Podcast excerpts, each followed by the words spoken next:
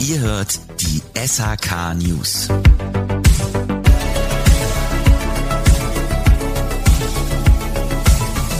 Herzlich willkommen bei den SHK News.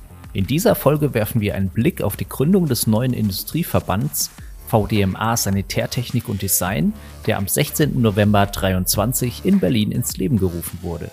Dieser Verband vereint führende Unternehmen der Sanitärindustrie, die gemeinsam eine schlagkräftige Stimme für nachhaltige und energieeffiziente Sanitärinstallationen und Objekte bilden.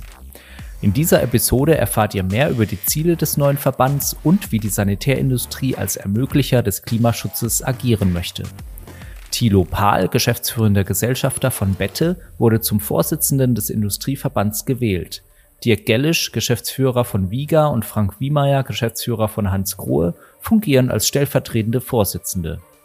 Die Geschäftsführung übernimmt Dr. Laura Dorfer, Geschäftsführerin des VDMA Fachverbands Armaturen.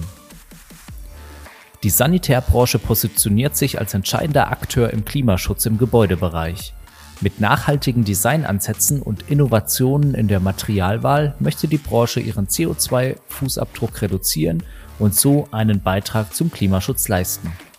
Ein weiterer Fokus des Verbands liegt darauf, im Dialog mit Politik und Gesellschaft Themen wie Klimaneutralität und Kreislaufwirtschaft voranzutreiben. Der Verband möchte das Bewusstsein für den Beitrag der Sanitärindustrie zu mehr Nachhaltigkeit im Gebäude schärfen und gleichzeitig die Standortsicherung und Wettbewerbsfähigkeit der europäischen Sanitärbranche fördern. Vielen Dank fürs Zuhören und bleibt weiter dran bei den SAK News.